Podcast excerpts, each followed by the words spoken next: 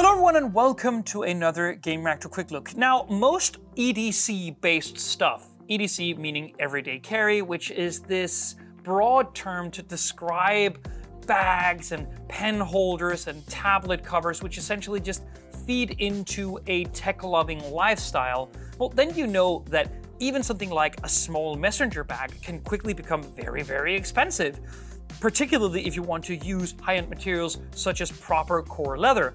Danish brand dbramante1928 does not do that. They hold a lot of their own sort of offer periods, and they generally hold their prices low enough that it's much easier to recommend from someone like me to someone like you because you don't pay as much of a privilege um, for something that really like wears well, fits well, and is well made. And I really do like that principle. So for instance, this is the Marselisborg. It is a 14 inch messenger bag. And by the time I was checking, meaning that it might not be by the time we're publishing, publishing this video, but I'm sure that it will happen again.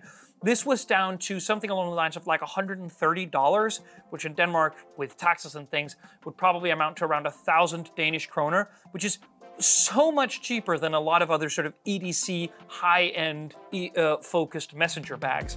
So you get this for a lot cheaper than a lot of competing products from competing manufacturers. So, are there compromises? Well, as it is the case with most sort of De products, there are a few compromises, and we can go the, through those very quickly. So, first off, this is all very nice, much like not uh, more nicely made than you would expect, and it is made at a totally CO2 neutral factory. That is something that dbramante is very proud of, and for good reason.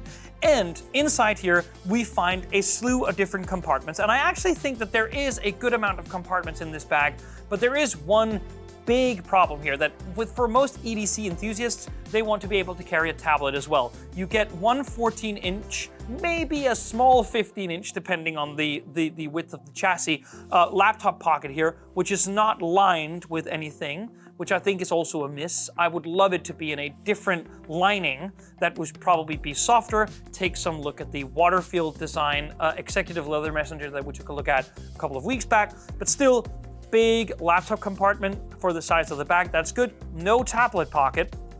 But then you get a host of others here, which I think works very well. You get some pen pockets, a little key holder here for those who want that, two extra, uh, uh, two uh, sort of semi-sized pockets and one big one, which could house a tablet if you wanted to. The problem is, I think, is that there should be some zippers here. There should be different size pockets to help me organize my things when they're down there. Instead, you just you, you dump everything in. But at the same time, it is a lot cheaper than competing products, so that really does count. Um, I would also say that this um, central magnetic flap here is a really cool addition. It is something that basically means that you shouldn't fiddle with it if you're on the road or you want to quickly put something in your bag and close it. You're, it's always going to snap shut, whatever the angle and whatever the occasion. I think that's really good, particularly when the magnets is are this strong. So for instance, let's say I just I dump my laptop in there, I'm just closing it and now it's already tightened. I really love that. The flip side is that if you fill it up to a point where it bulges outward, I can't really demonstrate this, I think. It, it is not as easy to clasp because now the, uh, the uh, receiving magnet it's bent downwards. That means that the angle isn't as strong as if it's just sitting flat there. So I wouldn't overstuff this bag because you need this mechanism to be as seamless as possible for it to work at its best.